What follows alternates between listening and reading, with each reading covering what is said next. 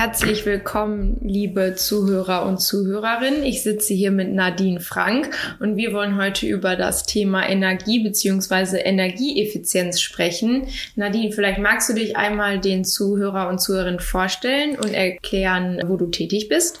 Ja, gerne. Nadine Frank, mein Name. Ich bin die Energiemanagerin von der Vollmann Chemiegruppe. Dazu gehören die Tochtergesellschaften Vollmann und Triflex. Triflex, die machen äh, zum Beispiel Straßenmarkierungen, die machen mhm. für die Bauindustrie Dinge, ähm, zum Beispiel Abdichtungen für Flachdächer oder hier, wie gesagt, Straßenmarkierungen. Ich habe da mal was mitgebracht. Ja. Hier ist eine Straßenmarkierung, man sieht. Ah, okay. Das, das glitzert so schön. Ja. Aber es ist sehr hart. ja, das soll ja auch nicht schnell abgehen. Und das Glitzernde, das ja. ist ähm, so ein Glasperlen, die das Licht reflektieren ah, okay. von den Autos, damit man es besser sieht. Und die Vollmann ähm, in dem Portfolio sind äh, Druckfarben, Klebstoffe, Beschichtungen und Mikrokapseln. Da habe ich auch mal was mitgebracht. Kennst du vielleicht ähm, aus Zeitschriften? Da sind, sind Duftstoffe in Mikrokapseln eingeschlossen. Wenn man da drüber reibt, gehen die Mikrokapseln auf Ach und, cool, ähm, ja. wird dann der, der Duft frei. Kann ich das hier, hier so? Oh, ja, tatsächlich. es riecht. Oh, nach Lavendel. Sehr schön. Ja, also danke, dass du erstmal all das mitgebracht hast, damit man sich ein bisschen vorstellen kann, was ihr macht und wie das alles so aussieht und wo das Anwendung findet in der Realität. Und jetzt würde ich auch mal zu meiner ersten Frage kommen. Und zwar wollen wir ja über Energie sprechen. Und es ist ja so, ohne Energie geht es ja nicht. Und Energie spielt ja eine wesentliche Rolle bei Fragen der Transformation zur Klimaneutralität. Und da würde ich gerne einmal wissen, welche Rolle spielt denn hier Energie? Mhm. Natürlich äh, eine, eine große Rolle. Ohne sind wir nicht erstmal nicht produktionsfähig. Mhm. Aber auch wenn bei uns der Strom mal ausfällt, könnte es auch gefährlich werden, ja. weil bei uns ähm, noch echte Chemie passiert. Äh, die Prozesse können außer Kontrolle geraten, wenn die nicht äh, gekühlt werden. Okay. Und deswegen haben wir ja ähm, bei uns am Standort auch äh, eine Notstromversorgung, wenn mal der Strom ausfällt, zum Beispiel. Okay. Und ja, da passiert tatsächlich noch echte Chemie. Das heißt, das sind chemische Reaktionen. Mhm. Da verbinden sich kleine Moleküle, das heißt Monomere, zu einem großen Molekül, zu einem Polymer. Und dieses, dieser Prozess, der muss durch Kühlung und durch Wärmung, durch, durch Wärme gesteuert werden. Also ohne Energie geht es also Richtig. gar nicht, ja. Und das unterscheidet uns auch ziemlich vom, ja, vom allgemeinen Chemiemittelstand. Ja. Und ich habe hier mal ein Schaubild mitgebracht was das verdeutlicht, wie äh, unterschiedlich das ist. Also hier mhm. ist dargestellt, wie viel Energie wir pro Tonne Produkt aufwenden müssen. Oh, wow. Und die kleinen hier, das sind die Prozesse, wo wir nur mischen und rühren. Und diese sind, ähm, wo wir polymerisieren. Und da ist der Energiebedarf tatsächlich ein Vielfaches höher, also zwei bis zehnmal höher ungefähr. Also wir haben hier quasi die Grafik mit so verschiedenen Kennzeichen, wo man sieht, wie viel Energie man also benötigt. Also ich habe hier eben verschiedene Produktionslinien. Und daran kann man also sehen, wie viel Energie so eine Produktionslinie braucht. Mhm. Pro Tonne. Also Pro es ist spezifisch auf das äh, Produkt umgerechnet. Ja. Und alle unterschiedlich, unterschiedlich lange Säulen, ja. Darin kann man schön sehen, wie, wie wichtig Energie ist und dass Auf wir sie definitiv Fall. benötigen und dass es eben ohne nicht geht. Und da kommen wir ja auch schon ein bisschen zu dem, zu dem Thema, wir wollen ja nicht nur über Energie an sich, das ist ja ein, ein breites Spektrum, sondern auch über Effizienz sprechen. Und wie, wie kann ich das denn schaffen oder als Chemieunternehmen, wie kann ich denn da effizienter werden? Also so Energie ist ja super viel in den Medien, auch die Energiewende. Gibt es da jetzt irgendwie Strategien und Maßnahmen, wie man das verbessern kann? Mhm. Also wir haben neben dieser besonderen Technik, Polymerisation natürlich auch die klassischen Technologien, die alle haben. Druckluft, oder nicht alle, die, die meisten äh, Industriezweige haben Druckluft. Wir haben ja Prozesskälte, wir haben Rührwerke, wir haben Pumpen. Also wir sind sehr mhm. große Anlagen hier, viele Anlagen. Und da ist eigentlich immer was zu holen. Also da ist man nie am Ende mit in die, ja. Effizienzmaßnahmen. Ja. Ähm, dafür haben wir auch das Energiemanagement eingeführt, um da immer am Ball zu bleiben. Und jetzt kommt noch dazu, dass wir vor dem Green Deal stehen, vor dieser Herausforderung, der von uns verlangt oder fordert, dass wir unsere Produktion dekarbonisieren, das heißt klimaneutral mhm. gestalten hier in Minden. Ja. Und da haben wir uns quasi kreatives Denken verordnet. Also wir sammeln Ideen, ohne schon vorher zu sagen, ach, das geht eh nicht. Ja. Äh, sondern einfach mhm. offen sein und alles sammeln, was den Leuten so in den Kopf ja. kommt. Und vor dieser, vor diesem Problem steht ja auch die ganze Industrie. Mhm. Und deswegen haben wir uns einem Energieeffizienznetzwerk angeschlossen, ah, okay. äh, um uns mit anderen Unternehmen auszutauschen.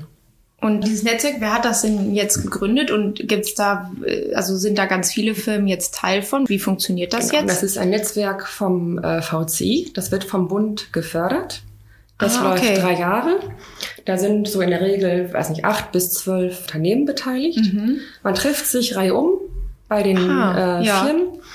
Und die einzelnen Workshops, die werden von einem Energieberater moderiert. Der mhm. kommt auch am Anfang, ja, zu jeder Firma, guckt sich die Anlagen an und berät mhm. die Firma dann bezüglich Energieeffizienz, hat auch viele Vorschläge, Ideen, was man umsetzen könnte. Man formuliert in diesem Netzwerk dann ein gemeinsames Energiesparziel. Mhm. Ja, man kriegt halt in, bei diesen Treffen immer aktuelle Informationen über Energierecht, was ja auch ständig im Wandel ist, mhm. über Energiemanagement und was am, mir am, am besten gefällt dabei ist, dass man einfach offen sein kann. Das ist ein geschützter Raum quasi. Ja, mm, Man verstehe. kann über konkrete Projekte sprechen, die einem Probleme bereiten. Und es ist einfach ein anderer Umgang als irgendwie bei einer anonymen, anonymen ja. Schulung, wo man nicht wagt, irgendwas groß zu fragen. Also man, man denkt, kann sich quasi gegenseitig unterstützen, genau. erfährt ein bisschen was und kriegt Hilfe. Viel, ähm, ja. mitgenommen für unser Energiemanagement. Also wo, wenn wir jetzt gerade über, über Energieeffizienz sprechen und auch über, über den Mittelstand, wo stecken denn da Chancen oder auch mhm. Risiken mhm. bei der Transformation? Kannst du dazu was sagen? Ja, also die allgemeine Chemieindustrie, die ist, ähm, hat eine, eine Schlüsselrolle in der Transformation zur Klimaneutralität, weil die an 90 Prozent der Stoffströme direkt oder indirekt beteiligt ist. Okay, ja. Und also weil ja vom Rohstoff Beschaffung und äh, ganze, wenn man jetzt an, an Energie denkt, Energiespeicher, da steckt überall Chemie drin. Mhm. So, und ja. deswegen hat die Chemieindustrie wirklich einen großen Einfluss auf die, auf diesen Wandel und muss aber auch selber diesen Wandel durchmachen. Mhm. Also jetzt nicht nur energetisch, sondern auch stofflich. Also wir müssen von ja. fossilen Stoffen weg und hin zu, ja, was auch immer möglich ist, biobasiert, ob man jetzt CO2-basiert oder ob man recyceltes Material einsetzt. Das ist, da sind wir nicht nur energetisch vor einem Wandel, auch stofflich. Okay.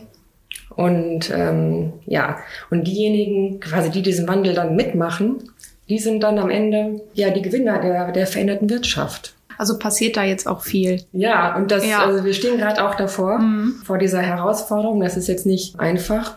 Die äh, fossilen Rohstoffe, die funktionieren alle super ja. in unseren Produkten. Ja. Und da müssen wir jetzt Alternativen suchen. Ja, und das ist noch ein Weg. Ja, und das, ja. Dann, dann kommt noch dann die, der energetische Wandel hinzu, ja. dass wir klimaneutral hier werden wollen. Wir haben hier, ähm, verwenden sehr viel Erdgas bei uns auf dem Gelände. Mhm. Also zwei Drittel ungefähr die in der Energie, die wir hier einsetzen, äh, beziehen wir durch Erdgas.